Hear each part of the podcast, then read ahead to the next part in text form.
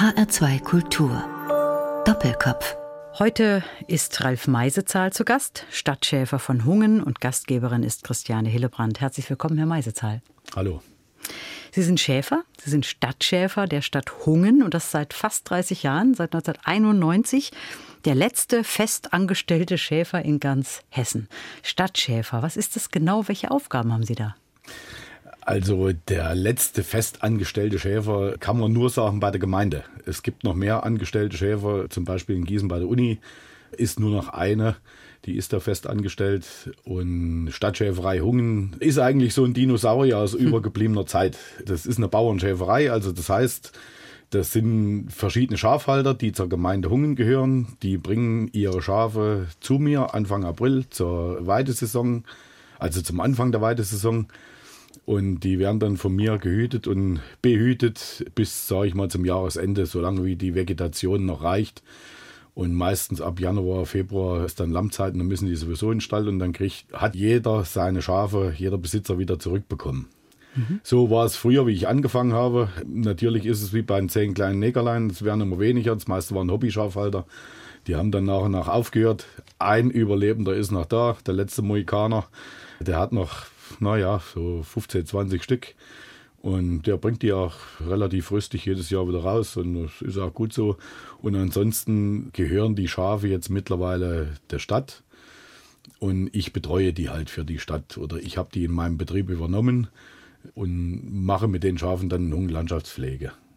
Wie viele Schafe sind das jetzt zurzeit? Das sind 490 Mutterschafe plus die einjährige Nachzucht meistens. Mhm. So plus minus 60 Stück sind es meistens mehr. Das heißt um die 500 Schafe, mit denen Sie dann auch über die Wiesen ziehen. Ja, wir haben äh, unsere Wirtschaftsweise so ein bisschen umgestellt. Wir machen keine Mastlämmer mehr am Stall. Wir machen unsere Lämmer auf der Weide, sage ich mal, fertig. Also die, es dauert länger, die fressen langsamer, das Fleisch ist besser weil sie auf der Weide fressen. Aber wie gesagt, das ist dann nicht in vier Monaten, das ist dann, sage ich mal, sechs bis neun Monate, mhm. dass die Lämmer erst fertig sind. Habe ich viele Vorteile. Ich muss nicht mehr so viel Futter kaufen. Ne? Die Lämmer fressen dann draußen. Und ich habe in der Hauptvegetationszeit, gerade auf den Magerrasen, kann ich den Weidedruck so erhöhen, dass ich schneller alles abbekomme. Ne? Und somit die Magerrasen auch gut gepflegt werden. Was eigentlich die Hauptsache ist, die Landschaftspflege, die ich mit den Schafen mache. Mhm. Was genau ist ein Magerrasen? Früher hat man gesagt, Hutungen, das sind eigentlich Unländer, die für die landwirtschaftliche Bewirtschaftung unrentabel sind. Und die haben schon seit eh und je äh, die Hirten beweidet, entweder mit Kühen, Ziegen oder Schafen. Und da hat sich eine Vegetation gebildet, die sehr artenreich ist, kräuterreich und auf relativ kargen Standorten. Und damit kommen die Schafe noch zurecht. Das reicht nicht nur. Man muss auch ein bisschen eiweißreiches Futter haben. Also ich muss da auch mal wechseln können. Das ist möglich bei uns, weil ich habe auch noch viele äh, Obstbaumstücke, also alte Streuobstbestände, die ich pflege. Ja, und das klappt eigentlich ganz gut, eigentlich bis zur Ernte. Und ab der Ernte mit Absprache der Bauern darf ich dann auf die Äcker und alles, was da liegen bleibt, hüte ich dann nach. Das mhm. ist dann halt äh, so ein bisschen Butterplätzchen für die Schafe. Was sind das denn für Schafe, die Sie betreuen? Wie ich angefangen habe, waren in Hungen schwarzköpfige Fleischschafe. Ich habe aber bei Merino Landschafen gelernt in Thüringen. Und dieses Schwarzkopfschaf, das war mir ein Gräuel. Also man hat ja so seine Lieblinge und der Schwarzkopf gehört bei mir einfach nicht dazu. Und wer mich kennt, der lacht immer meistens drüber und sagte, Meisezahl hat in der Hunger die Schwarzkopfzucht erfolgreich ausgerottet. Warum sind die so stur, oder? Äh, das kann man schlecht erklären. Die gefallen mir einfach nicht. Und ich habe halt bei Merino-Schafen gelernt und habe dann früher oder später Überzeugungsarbeit bei allen Schafhaltern geleistet. Wir haben dann halt keine Schwarzkopfböcke mehr gekauft. Wir haben dann Merino-Böcke gekauft und haben Verdrängungskreuzungen gemacht und haben zusätzlich noch von einem alten Schäferkolleg in Altenstadt jedes Jahr 50 Mutterlämmer gekauft, um ein gewisses Stamm Merino-Schaf zu haben. Und mit denen haben wir dann weitergemacht. Und mittlerweile ist die Herde komplett weiß. Aber ich kreuze seit fünf Jahren kreuze ich Tiroler Bergschaf mit ein. Das hat für mich viele Vorteile. Die sind auf der Klaue unwahrscheinlich gesund. Ich habe dadurch weniger Klauenprobleme auf den Füßen bei den Schafen. Die Mütterlichkeit ist besser. Die Wolle ist schlechter. Das ist halt ein Nachteil. Und diese Bergschafe haben unwahrscheinlich lange Ohren und das gefällt mir halt. Das ist so ein positiver Nebeneffekt, wo ich sage, ja, das ist meine Sorte Schaf, die ich gern hätte. Und da züchtet man halt und probiert. Die Hauptzucht ist eigentlich auf Mütterlichkeit relativ robust, weil je robuster das Schaf ist, umso einfacher kann ich das Schaf handeln. Können Sie die unterscheiden? Ja, die Schafe haben ja alle äh, verschiedene Gesichter, wie die Menschen auch. Also, das sagen Sie jetzt. Ja, ja, also. ich glaube, ich hätte da ein Problem. Die haben auch alle Nummern. Die sind ja durch die Viehverkehrsordnung, hat jedes Schaf eine eigene Nummer in seinem Ohr. Wie wir einen Ausweis haben, eine Nummer drin, so haben die Schafe auch ihre Nummer. Die haben jetzt keinen speziellen Namen. Es gibt auch ein paar zahme Schafe dabei, die stehen dann ständig um mich rum, ne, weil sie denken, es gibt mal einen Apfel oder irgendwas oder ein Stück Mohrrübe. Aber man sagt ja schon, Schafe sind im Grunde eher dumm, dumme Tiere. Nee, eigentlich überhaupt nicht. nicht. Überhaupt nicht. Äh, die alten Schafe, die kennen sich absolut gut in der Gemarkung aus, wo ich das ganze Jahr bin. Also da kann auch mal sein, es lammt eine und ich kann die tagsüber nicht gleich mitnehmen. Dann lasse ich die mit dem Lamm stehen, wenn es die Situation erlaubt, sagen wir es mal so, wenn ich gerade eine Bundesstraße in der Nähe ist. Und bis der Abend ist die mit dem Lämmchen zu mir geschlendert. Also die wissen schon, wo sie hin müssen. Es war auch einmal vor Jahren, da hatte ich einen Weg durch den Wald mit den Schafen. Und da hat eine Woche vorher ein Schaf gelammt und das Lämmchen war mit dabei, wie ich in den Waldweg rein bin. Und wie ich äh, auf der anderen Seite am Dorf aus dem Weg rauskam, war das Lamm fort. Und bis ich richtig reagieren konnte, hat sich der Schaf umgedreht und ist zurückgelaufen. Das war eins von den reinen Bergschafen. Die sind halt so mütterlich. Die hat ihr Lamm gesucht, hat es nicht gefunden und dann ist die Abmarsch wieder zurück. Da habe ich noch gedacht, na prima, heute Abend kannst du das Lamm und das Schaf suchen. Und eine halbe Stunde später war die mit dem Lamm da. Die hat so lange gesucht, bis sie das gefunden hat. Und kam dann wieder zur Herde. Also dumm sind die absolut nicht. Mhm. Jetzt hat ja die Schäferei in Hungen eine lange Tradition, also die Stadtschäferei seit Anfang des 17. Jahrhunderts. Ist das jetzt eine Gegend, ähm, die sich anbietet für Schafe, weil einfach die Vegetation das hergibt? Eigentlich ist Hungen nicht direkt unbedingt eine Schafsregion, weil wir sind, ist zwar am Rande des Vogelsberges, aber auch am Rande der Wetterau. Und es ist Hauptackerbaugebiet. Und diese Naturschutzflächen, gerade diese Streuobstwiesen oder Magerrasen, sind sehr zersplittert und Kleinflächen zum großen Teil, die man nur in Hütehaltung bewirtschaften kann. Das ist halt unser Vorteil, weil wir noch zu, sag ich mal, 90 Prozent Hütehaltung haben.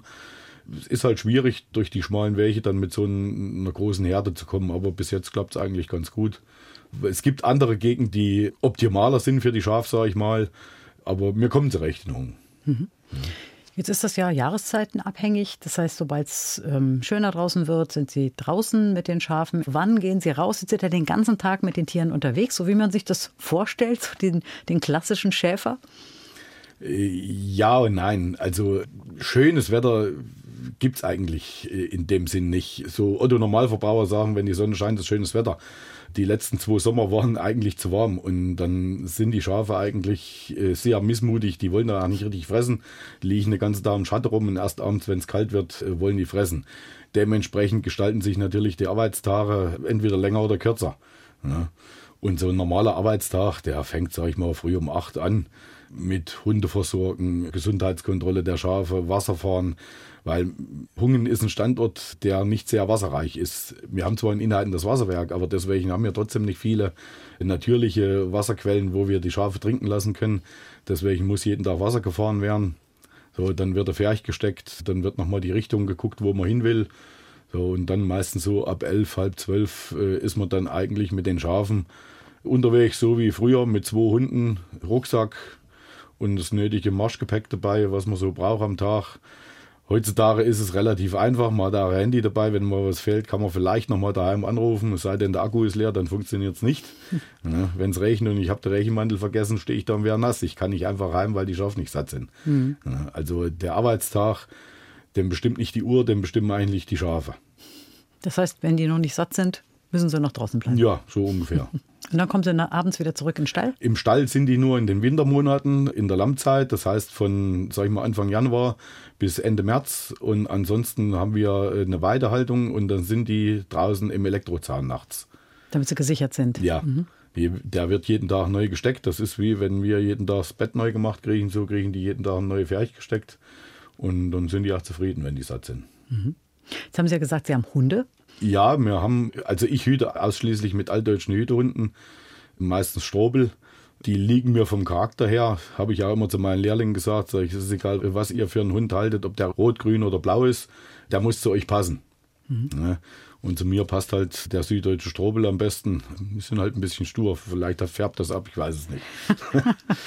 Aber das ist ja auch nochmal eine ganz wichtige Aufgabe. Der Hund muss ja auch ausgebildet werden. Machen Sie jetzt dann selber? Ja, die Hunde bilde ich selber aus. Es sei denn, es fällt wirklich mal einer aus, dass einer krank wird oder was. Oder es stirbt einer. Wenn man dann nicht genug im Hinterhalt hat, dass man noch einen Ersatz hat oder zwei, gut, dann geht man mal bei einem Kollegen, ob der einen aushelfen kann. Also es gibt immer welche, die immer äh, aushelfen dann. Wie lange brauchen Sie, um so einen Hund auszubilden, bis der wirklich dann so weit ist, dass Sie sich darauf verlassen können? Also da streiten sich die Geister drüber. Der eine lernt in einem halben Jahr, der andere braucht zwei Jahre. Das kommt auch mit auf den Hund drauf an bis ein Hund bei mir so weit ist, dass ich ihn mitnehme, ist der meistens ein Dreivierteljahr. Bis dahin hat er erstmal den Grundgehorsam zu lernen. Also der muss wissen, wie er heißt. Und wenn ich sage, komm her, muss der herkommen. Das ist nicht wie beim Otto-Normalverbraucher, dass der Sitzplatz und Steh haben muss. Das brauche ich nicht, weil äh, mein Hund setzt sich alleine hin, wenn der müde ist. Dem muss ich nicht sagen, setz dich hin, das macht er dann schon. So, und dann fange ich meistens, es gibt einen Unterschied zwischen Rüde und Hündin. Die Hündinnen sind ein bisschen eher, wie bei den Menschen. Und die Rüden, die kommen ein bisschen später, die sind noch recht verspielt, aber die fange ich dann meistens mit einem Jahr an. Gerade bei den Strobel, die Süddeutschen, je größer die Hunde sind, umso länger brauchen die, sage ich mal, bis der Knoten geplatzt ist. Bis die wissen, worum es eigentlich geht. Und bis der Hund dann bei mir fertig gelernt ist, ist der dreijährig. Weil ich lerne die Hunde nicht zum Verkaufen, ich lerne die für mich, dass die für mich oder mit mir meine Arbeit machen. Und dann gehört nicht nur das Furchengehen dazu oder wenn ich den mal schicke, dass der die Schaf kippt. Da gehört auch dazu, wenn ich einen Ferch stecke, dass die die Schaf auf dem Stück stehen lassen, wo der alte Ferch war. Und in der Zeit kann ich einen neuen Ferch stecken. Das erleichtert mir die Arbeit ungemein. Oder wenn ich Behandlungen durchführe wie Wurmkur, äh, müssen die alle einzeln durch den Trichter laufen. Und da ist das schon entscheidend, ob ich da einen Hund habe, der das äh, gelernt hat. Mhm. Ansonsten brauche ich noch mehr Manpower und die hatten Schäfer eigentlich sehr selten. Mhm. Ja. Herr Meisezahl, ist ja so, dass diese Hunde, das sind ja wirklich Arbeitshunde, dass die auch schon viel mitbringen. Jetzt haben Sie eben gesagt, ein Schaf kippt. Ähm, muss man sich das jetzt bildlich vorstellen? nee, das Schaf, wenn die jetzt auf einer großen Wiese fressen, das nennt sich dann weites Gehüt. Und äh, die Hunde haben ihre natürlichen Begrenzungen. Das können Wege sein oder Ackerfurchen. Und da lerne ich den Hund hin, dass die Ackerfurche oder der Weg die natürliche Begrenzung ist und die muss der halten. Alles, was da an Schafen drüber läuft auf ein anderes Grundstück, hat er da abzuwehren. Und äh, wenn die dann weit auseinander gehen, dann schicke ich den mal vor und stelle den vorne vor die Herde und lasse den langsam rankommen. Und das nennt man im Fachgebrauch Kippen. Also die Herde kippt dann zurück zu mir und frisst wieder in eine andere Richtung. Mhm. Das verstehen wir unter Kippen. Wie eigenständig oder wie selbstständig arbeiten diese Hunde? Die Hunde arbeiten sehr selbstständig. Mittlerweile durch unsere moderne Technik mit Handys und solchen Sachen wissen die Biester natürlich sofort, äh, wenn ich telefoniere. Dann machen die, was sie wollen.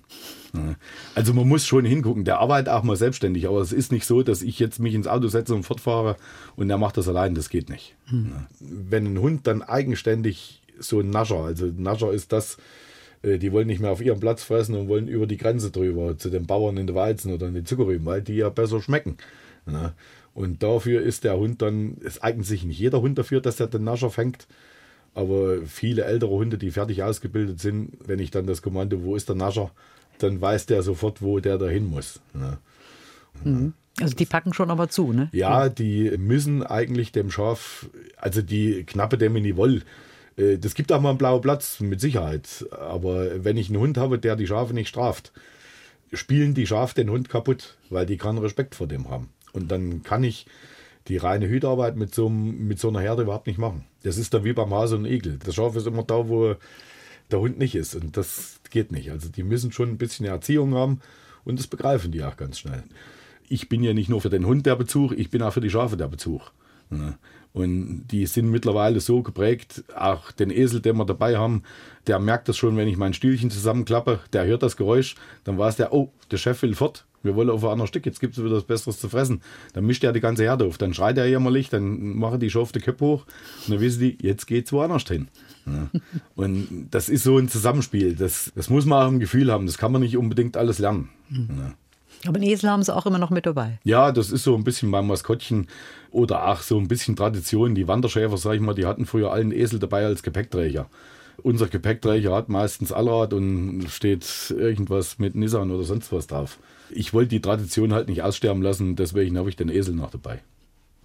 Aber jetzt sind Sie viele Stunden mit den Schafen, den Hunden, dem Esel irgendwo allein unterwegs. Ist das was, was Sie lieben, was Sie auch brauchen? Ja, ja. da gibt es schon einen schönen Spruch, ich brauche keinen Psychiater, schafft mich zu meinen Schafen. Wir haben schon oft drüber gelacht, es geht vielen Schäfern so. Wer einmal damit angefangen hat, das ist ganz schwer davon loszukommen. Wir sprechen gleich weiter über das ja. scharfe Hüten, über den Beruf des Schäfers. Sie haben sich ein Lied gewünscht, ein alter Schäfer. Das singen Sie auch immer gerne mal mit, wenn es irgendwo läuft? Ja, wenn wir dann auf dem Schäferfest sitzen zu fortgeschrittener Stunde und der Getränkepegel ist schon etwas höher und wir sind angeheitert und die Schäfer kennen das Lied eigentlich alle und dann wird er eingestimmt und dann singen wir das halt mit. ist immer recht lustig, es ist vielleicht nicht für jeden hörbar oder nicht zuhörbar, aber das ist uns dann egal. Und das Schäferfest, darüber reden wir auch gleich, das ist alle zwei Jahre in Hungen ja. und das Lied Ein alter Schäfer, das haben wir jetzt gefunden in einer Aufnahme aus dem Jahr 1955, gesungen vom Rogers Duo.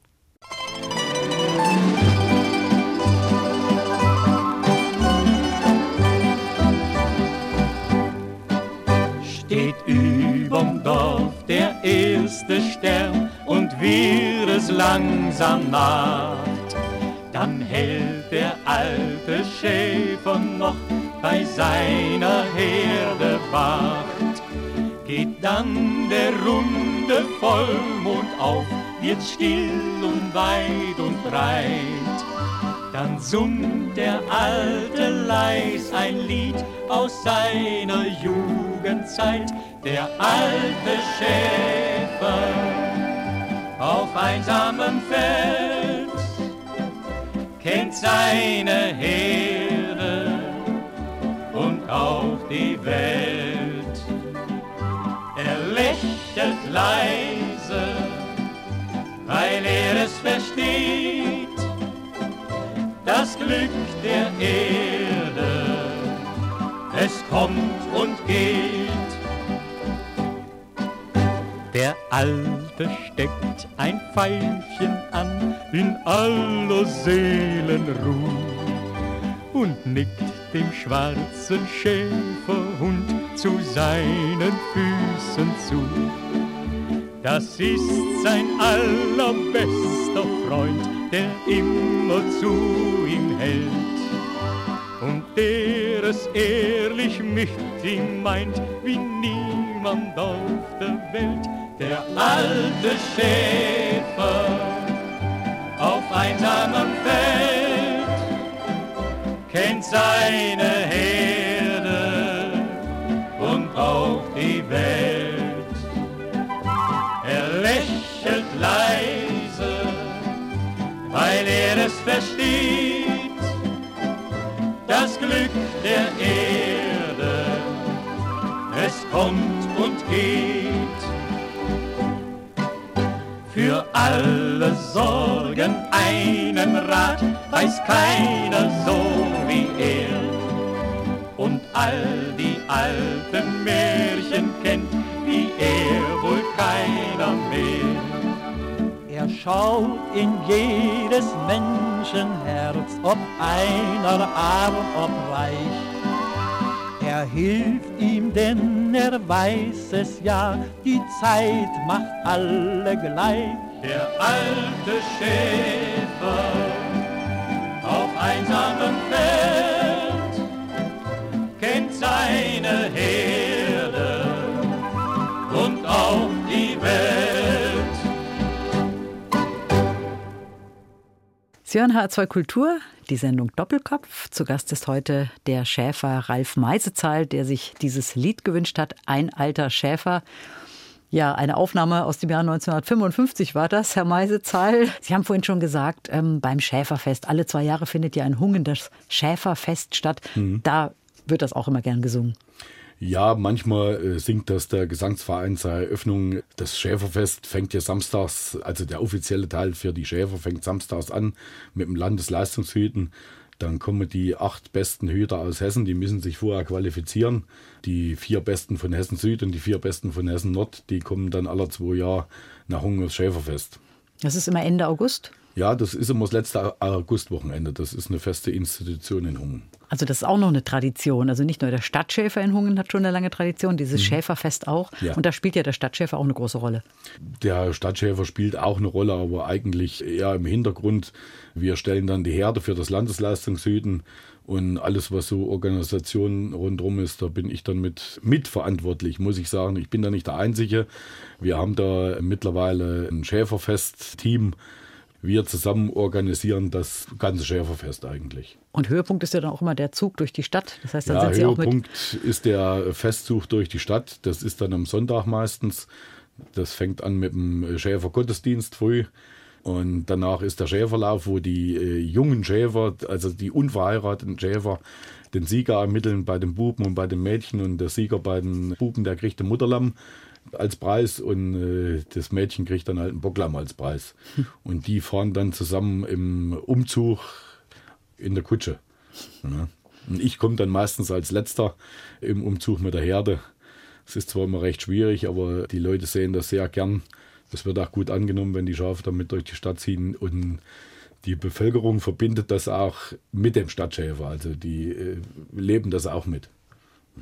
Jetzt sind Sie, Herr Meisezahl, schon seit 1991 Stadtschäfer von Hungen. Man hört, dass Sie nicht aus Hessen, aus Hungen kommen. Nee. Sie kommen aus Thüringen ja. und haben dort auch ähm, Ihre Lehre gemacht, also Schäfer gelernt.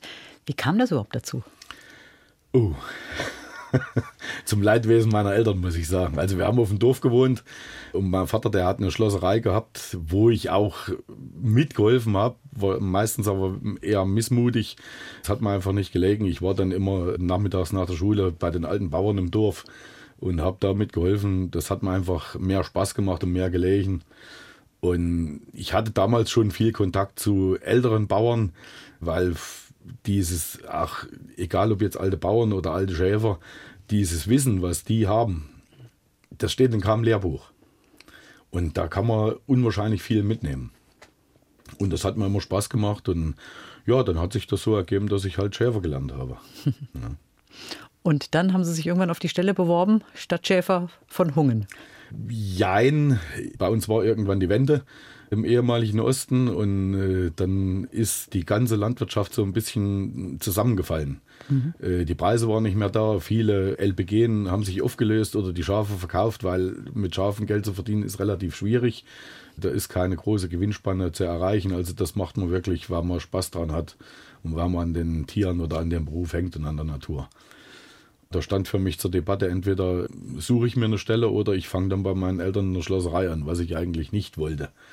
Ich hatte dann in der Fachzeitschrift hatte ich eine Bewerbung hingestellt und da hatte sich ja viele gemeldet, aber das war relativ unpassend und da hatte ich schon so ein bisschen den Mut verloren. Und dann rief auf einmal die Stadt Hungen an, weil ich Gott sei Dank auch einer der wenigen war bei dem Stellengesuch, der eine Telefonnummer dabei hatte. Ja. Also umgekehrt, die Stadt Hungen ist auf Sie zugekommen. Ja, mhm. äh, weil deren Schäfer damals schwer krank war, der konnte nicht mehr laufen und war schon länger daheim und dann haben die die Schafe im Elektrozahn gemacht und die waren dann im Zugzwang und haben das dann gelesen also einer der Hauptschafhalter in Hungen, der hat das dann gelesen, hat gesagt, der hat Telefon, den rufen wir jetzt an. Ja. Und das war eigentlich für alle, denke ich mal, eine glückliche Fügung. Der alte Bauer, der das da mit ins Leben gerufen hat, der Walter Seibert, das war dann quasi mein Ziehvater in Hungen. Ja. Und damals waren Sie 21 Jahre alt ja. und sind jetzt immer noch in Hungen, fast 30 Jahre schon. Also das zeigt ja auch, dass Ihnen der Beruf nach wie vor Spaß macht. Wir haben ja vorhin darüber gesprochen. Also wie ist das mit den Schafen auf der Weide allein? Sagt er, ich brauche das irgendwie. Aber vielleicht können Sie das mal beschreiben. Was geht Ihnen durch den Kopf? Also was, was ist das, was Sie auch an dieser Arbeit fasziniert? Oder was Sie so lieben?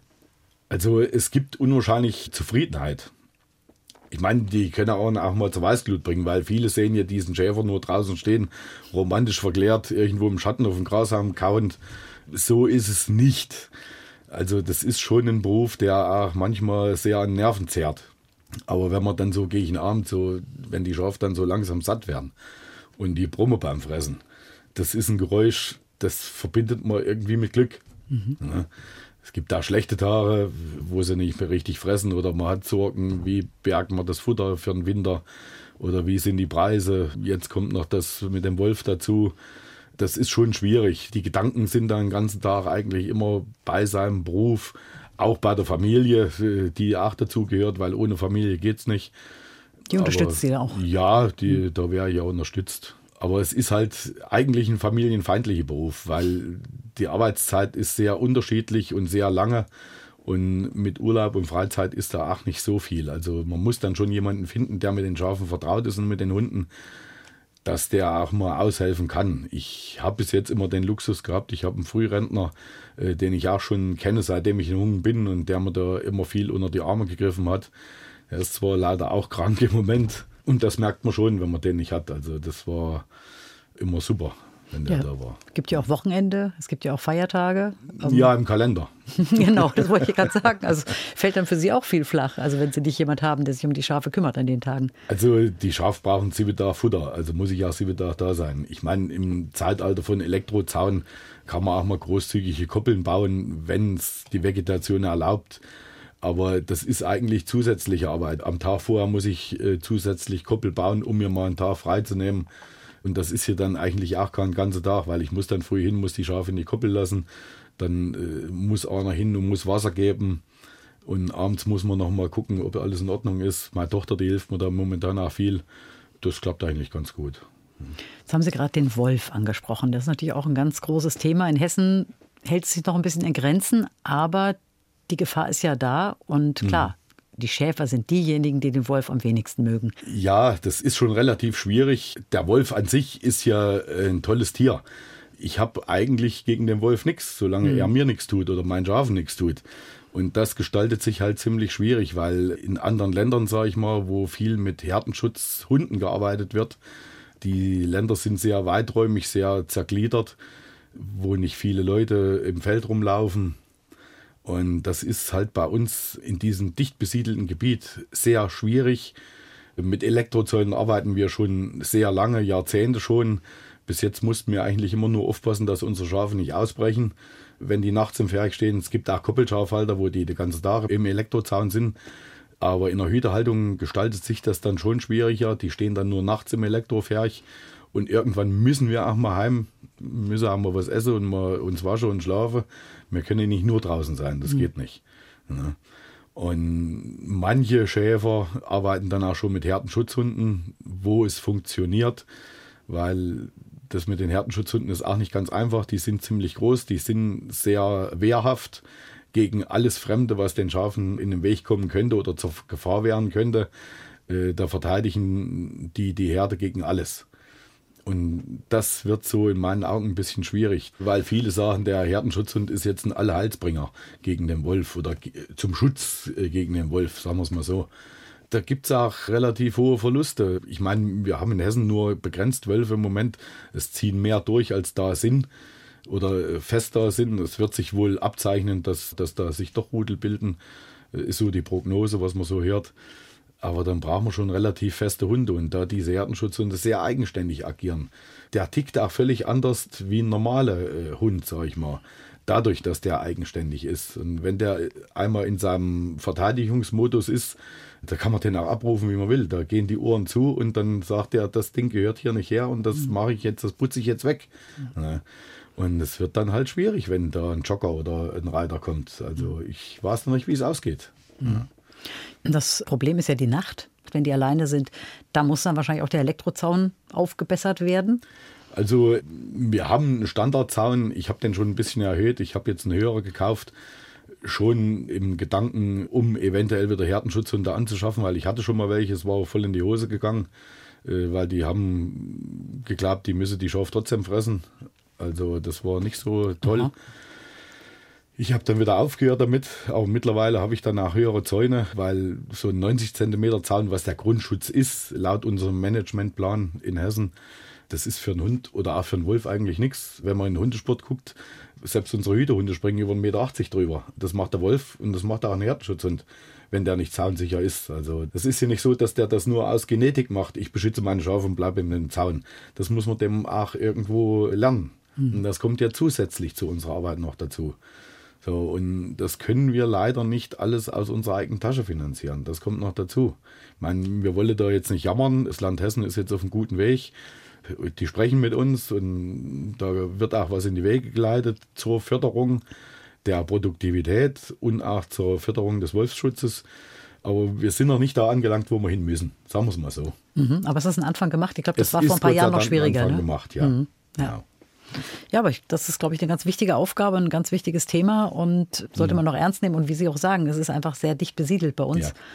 Und von daher auch schon schwieriger. Ne? Ja, es gibt viel für und wider. Deswegen, ich will mich da auch nicht weiter an Diskussionen beteiligen mit Wolfsschützern. Und äh, dann müssen wir sehen, dass wir übers Land Hessen da was hinkriegen, Präventionsmaßnahmen äh, zusammen erarbeiten. Jetzt sind wir Gott sei Dank so weit, dass wir zusammen reden. Das war früher auch nicht unbedingt so der Fall. Bis jetzt wurde immer übereinander geredet. Gott sei Dank reden wir jetzt miteinander. Und ich denke, dadurch äh, kann man auch was erreichen. Jetzt haben wir die nächste Musik. Sie haben sich Ralf Meisezahl von ACDC Highway to Hell gewünscht. Ja. Warum ACDC? Ach Gott, das habe ich in meiner Jugend oft gehört. Ja, und es hat mir immer gefallen. Und deswegen halt auch der Wunsch.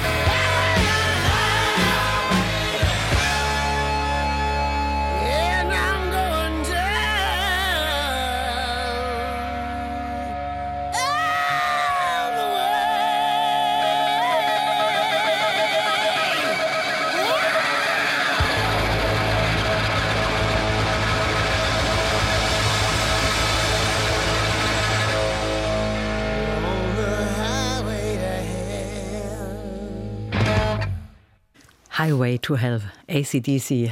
Das war ein Musikwunsch von Ralf Meisezahl, der heute zu Gast ist in der Sendung Doppelkopf in H2 Kultur, Stadtschäfer von Hungen.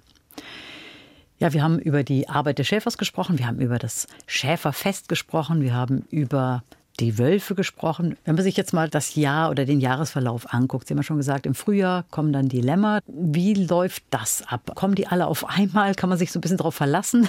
Wir müssen ja genau gucken, beobachten. Also ohne Hilfe des Schäfers äh, geht es schon mal gar nicht. Äh, und die Lammzeit, die wird hier gesteuert, indem wir die Böcke zu einer gewissen Zeit zur Herde dazu tun. Ansonsten stehen die Kameraden im Stall oder extra auf einer Koppel, weil das ganze Jahr Lämmer, das funktioniert einfach nicht. Da ist man zu viel beschäftigt. Mhm. Dann trudelt das so hin. Da lammt mal eins, da lammt mal zwei. Es ist zwar relativ stressfrei, aber das ist nicht unbedingt im Sinne des Erfinders. Also bei uns ist es jetzt mittlerweile so, wir lassen die Schafe oder ich lasse die Schafe ab Februar lammen. Und äh, dann sind die bis Ende März, ich sage jetzt mal, die kommen dann von äh, Februar bis Anfang Mitte April auf die Welt. Und da kommen dann auch ein paar schon draußen wieder auf die Welt. Naja, die nehme ich dann mal so eine Woche oder 14 Tage mit heim, mit dem Hänger, mit dem Auto und lasse die dann mit ihren Müttern daheim, bis die so weit sind, dass sie wieder mitlaufen können. Und das geht relativ schnell bei der Merino-Landschafen. Und dann kommen die wieder mit raus. Aber der Hauptteil lammt, sage ich mal, ab Februar im Stall. Und die sind dann eigentlich Ende März so fit, dass die, wenn die Stalltour aufgeht, dass die dann alle mit in die Richtung sollen, wo die Schafe auch hinlaufen. Das klappt zwar nicht immer am ersten Tag, aber das ist immer ein bisschen nervenaufreibend.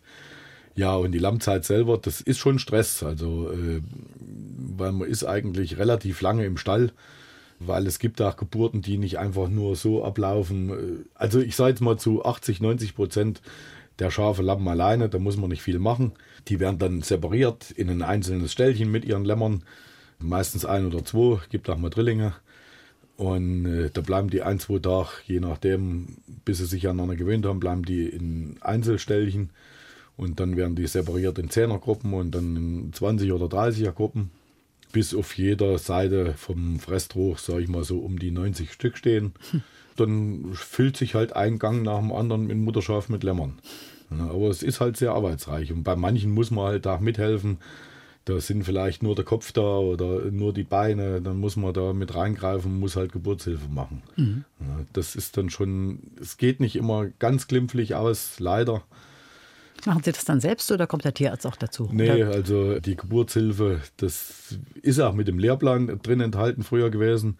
Das machen wir eigentlich selber, weil so viele Tierärzte gibt es nicht mehr, die Großvieh machen. Aber äh, die Schäfer haben ja fast alle zur gleichen Zeit Lammzeit. Also die müssen das schon selber machen. Das ist hier nicht nur der Beruf des Schäfers. Ich bin ja auch irgendwo ein Stück weit, ohne jetzt mich hochheben zu wollen, aber äh, ein Stück weit auch Geburtshelfer mit dabei. Mhm. Und ich muss auch über Schafkrankheiten wissen, um rechtzeitig zu sehen, wie kann ich was verhindern oder wie kann ich dann behandeln. Wenn behandelt werden muss, muss der Tierarzt kommen, dann wird er angerufen, die kommen danach gleich. Also das klappt eigentlich schon ganz gut. Also Sie müssen ja genau beobachten und müssen auch sehen, wenn es den Tieren nicht gut geht. Die Augen sind eigentlich immer bei den Schafen. Mhm. Ja. Auch wenn ich äh, füttere, beobachte ich die Schafe und die Lämmer. Es kann sein, es kriegt immer Lämmchen-Lungenentzündung oder Schaf, das läuft nicht gleich richtig, dass es Euterentzündung kriegt, weil im Stall haben sie natürlich nicht diese Bewegung wie draußen auf der Weide. Also da muss man dann schon genauer gucken, weil da laufen sie halt nicht so viel. Ne? Da fressen die sich den Bauch voll und dann liegen die im Stroh und schlafen. Und dann muss man schon mal zu den Schafen hin und muss die mal anstupsen, dass die mal aufstehen, dass man sieht, die hat nur geschlafen oder ist irgendwas. Also das macht einen Hauptteil äh, mit der Arbeit aus. Mhm. Und das ist natürlich sehr zeitintensiv. Mhm.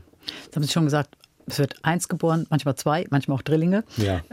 Das ist wahrscheinlich gar nicht so recht, weil das ist natürlich für die Mutterschafe auch nicht so einfach. Also zwei kriegen sie vielleicht noch durch, drei wahrscheinlich also weniger. Also zwei ne? kriegen sie in der Regel eigentlich gut durch. Das kommt auch darauf an, wie man sie füttert. Ich muss denn schon, wenn die viel Milch geben müssen, muss ich nachher ein bisschen mehr Getreide geben. Da muss ja auch Energie und Eiweiß rein, sonst wären die Lämmer nichts. Bis die dann selber fressen, und ich sage jetzt mal, bis wir auf die Weide gehen und da fängt hier die Vegetation an, also die Lämmer wachsen in die Vegetation rein.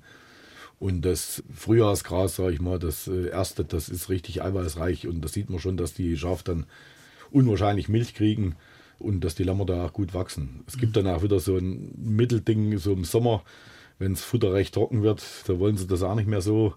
Aber das überbrücken wir dann meistens ganz gut. Und dann im Herbst wird es wieder etwas besser bis, sag ich mal, Weihnachten. Und dann wird das Futter wieder etwas schlechter.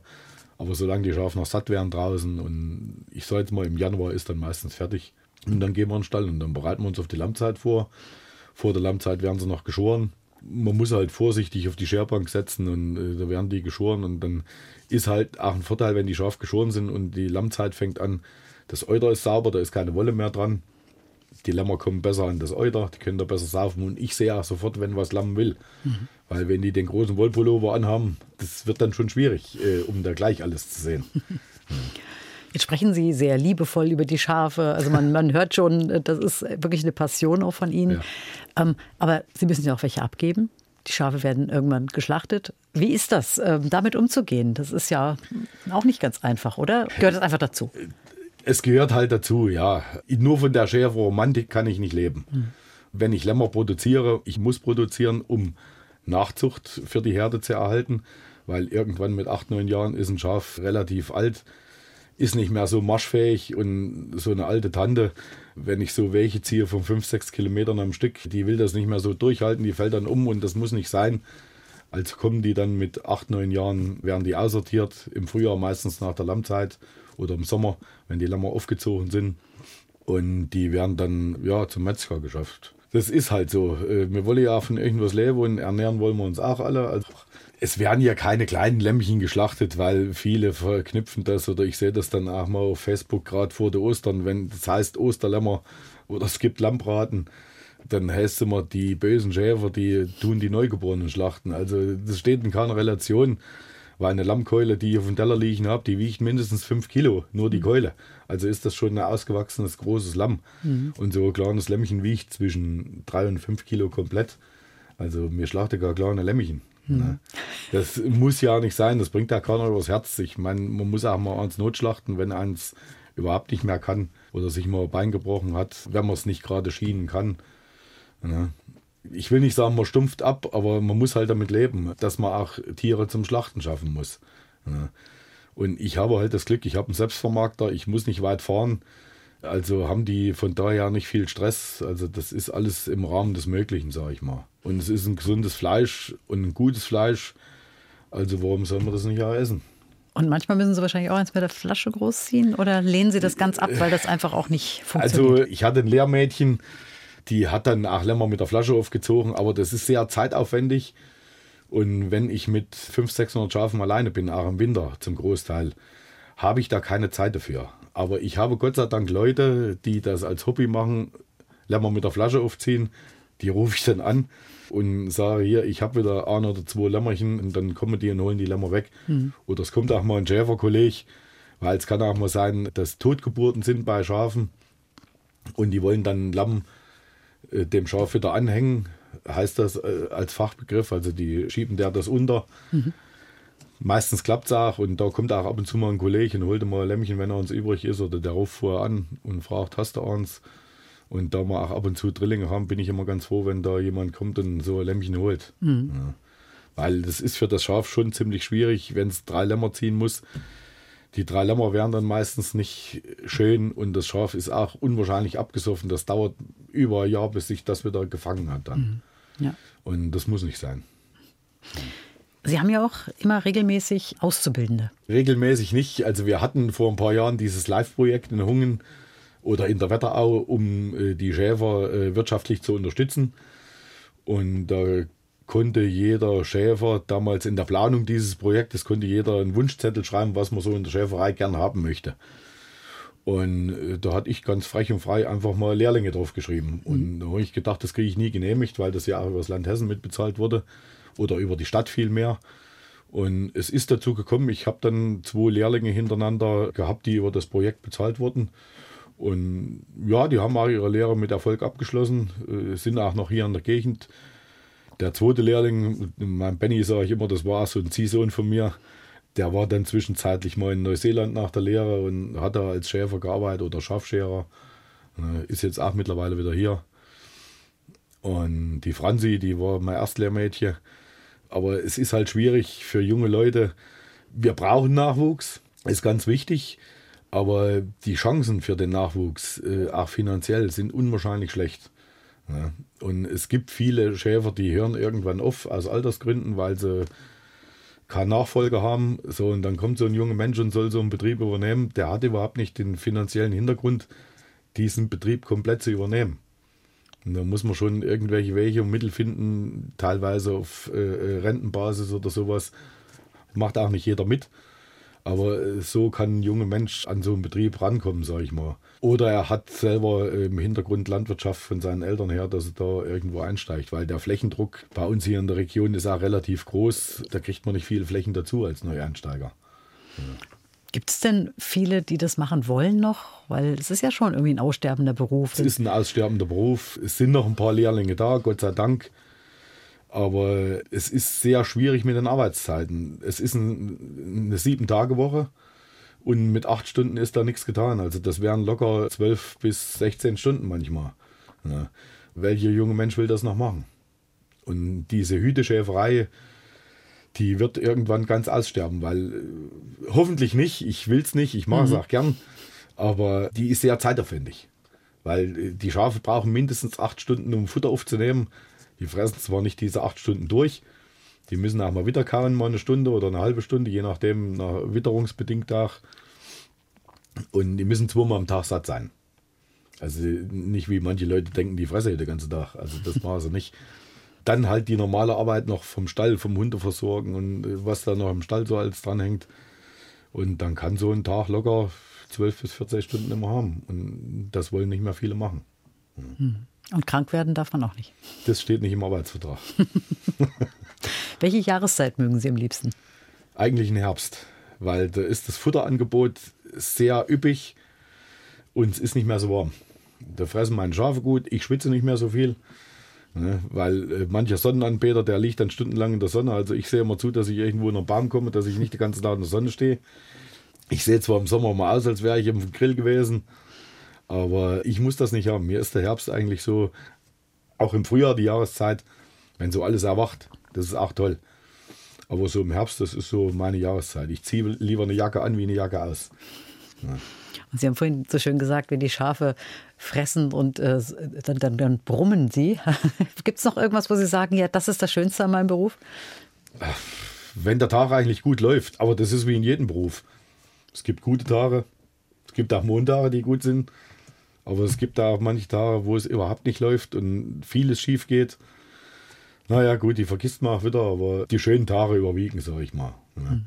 Und das ist halt, ja, das ist dann auch ein bisschen romantisch verklärt, wenn die Schafe dann so gegen den Abend da stehen und fressen und die brummen und die Sonne geht so langsam unter. Also das ist schon ein erhabenes Gefühl und auch ein beruhigendes Gefühl, dass man den Tag wieder top rumgekriegt hat. Ja. Und dazu passt jetzt auch unsere Schlussmusik, die wir gemeinsam ausgesucht haben. Ja. Denn zum Thema Schäfer und Idylle und Landschaft, Schäferromantik, da passt eine Pastorale.